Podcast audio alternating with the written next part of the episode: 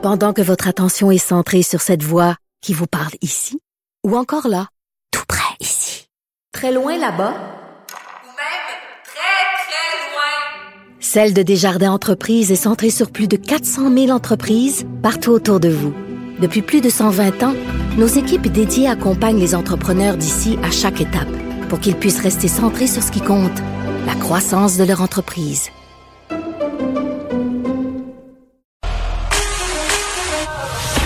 Une question sans réponse n'est pas une réponse. Geneviève Peterson. Cube Radio.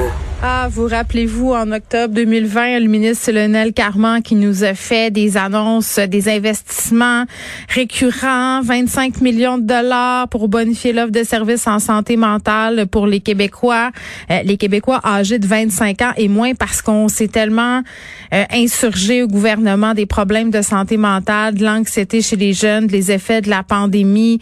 Euh, puis vraiment, là, on, on a semblé vouloir tout mettre en œuvre pour régler ce problème-là, pour que les gens euh, les élèves aient accès à des psys, à des services en milieu scolaire. Euh, puis pour avoir fait, Monsieur Carman, là, euh, vraiment, là, il y avait, en tout cas, me semble-t-il, la volonté de changer les affaires. mais ça se passe pas aussi facilement que ça. Là, puis c'est loin d'être gagné parce que le Devoir nous annonçait ce matin que seulement 542 des 19 819 Québécois qui étaient en attente de services en santé mentale. Puis je vous rappelle les délais, là, c'était genre deux ans deux ans le délai moyen pour avoir accès à de l'aide en santé mentale. Mais il y a seulement 542 personnes qui ont été prises en charge euh, par le privé parce que ça faisait partie des annonces là, que les psys du privé allaient prendre le relais.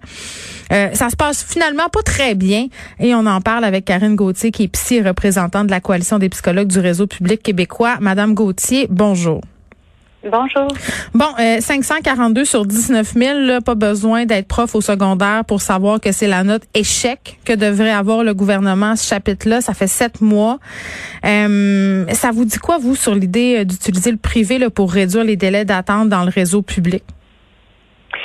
Ben, ça nous dit que c'est probablement pas la, la, la meilleure solution, qu'il y a des limites excessivement importantes là qu'on a qu'on a quand même documentées, euh, puis que euh, ce qui ce qui euh, ce qui qui semble être la bonne solution, c'est vraiment d'attirer et de retenir les psychologues euh, dans le dans le réseau, au cœur du réseau public. Là. Il y a plusieurs limites qui font en sorte que euh, c'est pas la meilleure solution, dont euh, la complexité euh, des cas, euh, donc le, dont le manque de travail euh, interdisciplinaire aussi qui, qui, est disponible dans le réseau. Là, ça fait partie mm-hmm. dans tous les milieux du réseau. Oui, oui. Puis la dernière fois qu'on s'était parlé, Madame Gauthier, je vous l'avais dit, puis je le pense encore. Mettons que moi je suis psy, là. Puis tu sais, je pense à moi, là, puis à ma qualité de vie. Ça me tente pas d'aller travailler dans le réseau public là où je peux pas choisir mes horaires, là où c'est moins payant, là où je peux pas avoir un champ de spécialité où je vais devoir toucher à tout. Tu sais, à un moment donné, on a l'impression que les psychologues au privé sont égoïstes puis veulent s'en mettre plein les poches. Mais tu sais, même moi, je le ferais ce choix-là parce que c'est pas tentant d'aller au public. C'est la croix et la bannière, c'est le manque de ressources. C'est des étudiants, t'étais tout seul. Mais en même temps, il y a quand même beaucoup, là, même de doctorants qui veulent venir travailler dans, dans le réseau public, là, comme. Mais pourquoi ils vont euh, pas? mais il manque de reconnaissance, c'est ça. Mais, mais ben, pour, pour, garder espoir, là, tu sais qu'il y a quand même une volonté, euh, parce qu'on est formé, on a un doctorat, on aime ça, les, les, la complexité finalement. Là. Donc, euh, mm-hmm. donc les 75% des étudiants qui disent qu'ils veulent venir dans le réseau, là, mais juste 25% qui viennent, par exemple. Ben parce que la paye est pas au rendez-vous, puis les horaires non plus. Tu vas avoir une famille. Tu sais, tout ça, là, ça fait partie de l'attraction de l'affaire. Oui, tout à fait. Il y a un manque, dans le fond, c'est un, un, manque de, de reconnaissance là, mm. euh, que les que les que les doctorants rapportent, que les, les gens qui s'en vont aussi là, euh, euh de, de, de, salarial et aussi de la reconnaissance d'expertise, puis de l'autonomie professionnelle, mm. qui fait en sorte que que les gens malheureusement euh, quittent ou viennent carrément pas là, dans, dans le réseau euh, dans le réseau public. Ça c'est une chose qui peut peut-être expliquer Madame Gauthier, mais est-ce qu'il n'y a pas aussi peut-être une chasse gardée? Parce qu'on voit que certains SUS font pas appel au privé même s'ils pourraient euh, le faire. est-ce que en, un sens le système de santé publique est réfractaire à ce type de changement là, c'est-à-dire à faire appel au privé? Bien, je pense pas que c'est c'est qu'ils sont réfractaires. Ce qu'on ce qu'on a comme écho, c'est que c'est très difficile d'identifier, OK, quel type de, de euh, de, patients, on peut, on pourrait référer, euh, au privé dans une pratique plus euh, en solo là, finalement là, tu sais. puis que, que la personne, le psychologue, ne peut pas faire partie des rencontres multidisciplinaires là, dans le réseau. la plupart des gens ont des rencontres avec leur équipe à chaque semaine, tu sais. Donc mm-hmm. Là, c'est aussi les autres membres de l'équipe qui veulent pouvoir parler aux psychologues, mais c'est sûr que là, quand c'est des psychologues, tu sais, dans, dans, dans le privé, leur horaire est pas arrimé. Là, comme nous, dans le réseau, on a des moments à chaque semaine. Moi, par exemple, dans chacune de mes cliniques, tu sais, j'ai deux cliniques, j'ai deux réunions, tu sais, que je mets pas de patients, que on sait à chaque semaine, tout le monde, tous les médecins, toutes les infirmières, tous les travailleurs sociaux, tous les physios, on a tout ce moment-là pour se parler, là, pour avoir une approche vraiment concertée, mmh. puis offrir les meilleurs soins euh, à la population. Là. Euh, puis ce qu'on voit présentement, c'est que les problématiques euh, sont de plus en plus complexes. On va pas vers un, allègement avec la pandémie. Là, tu sais, déjà, il y avait beaucoup de besoins, mais là, il y a beaucoup de situations, comme on a vu la semaine passée là, avec les, les, les, les hôpitaux, dans les hôpitaux pédiatriques, là, qu'il y a beaucoup de jeunes hospitalisés. Là, donc, on parle de... Oui, puis attendez, là, c'est intéressant ce que vous dites parce que les, les, les médecins qui s'occupent des enfants, les pédiatres, donc, ont un peu sonné l'alarme en disant qu'ils étaient dépassés là, par les problèmes de santé mentale de leur clientèle, qui n'étaient pas nécessairement si bien formés que ça pour faire face à tout ça, là, des jeunes, entre autres, de 7-8 ans qui ont des pensées suicidaires. Oui, tout à fait. C'est ça qu'on voit. Tu sais, c'est la complexité là, puis le, degré de souffrance là. Tu on parle plus juste de détresse, de langueur, de manque de motivation. Là, tu sais, là, on est vraiment rendu là avec des des des, des troubles de santé loin. Ça a dégénéré.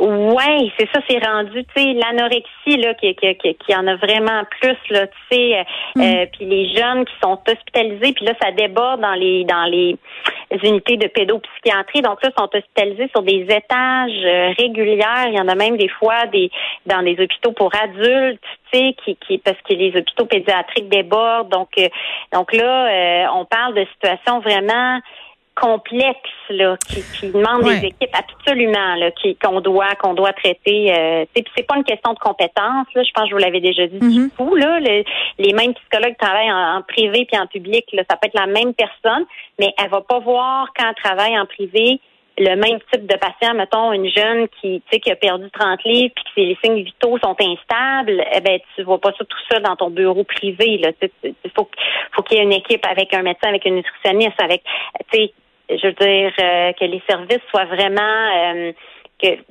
les meilleurs pour ces, ces, types de patients là. Donc euh, donc il faut quand même mettre des ressources dans à ce niveau-là pour que Mais pourquoi oui. Pourquoi ça n'a pas marché? Parce que, tu sais, 542 sur 19 000, j'arrête pas d'en dire le chiffre, mais c'est parce que c'est frappant, là.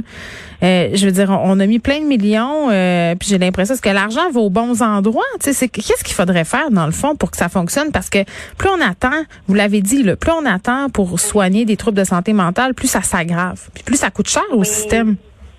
Oui, on, on, le dit puis on le voit. C'est ça qui, qui, est vraiment triste, tu sais, dans le sens que là, les, les, les, même les urgences sont engorgées.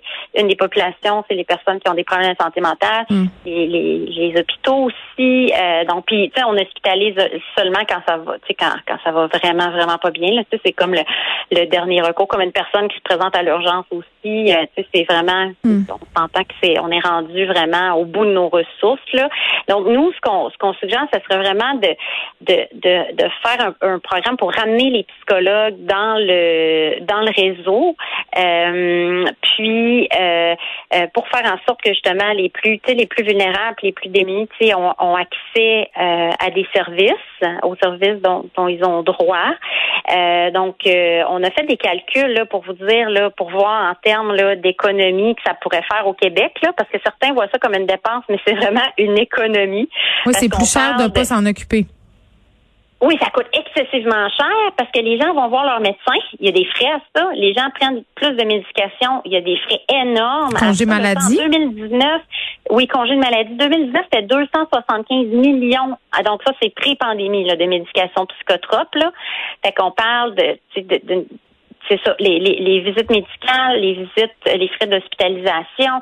Donc, nous, on a fait des calculs euh, avec engagé 450 psychologues dans le réseau de nouveau avec les augmentations de salaire là, pour pour faire en sorte que les gens viennent là, de, de 30 mm-hmm. On arrivait à 155 millions, mais avec juste calculer comment on sauverait en visite à l'urgence, hospitalisation puis les visites médicales. Puis on a été très là basé sur des recherches puis c'est vraiment très conservateur là, dans nos pourcentages que ça pourrait diminuer là, de, de visites à l'urgence puis tout ça. Puis on arrive quand même à 339 millions là.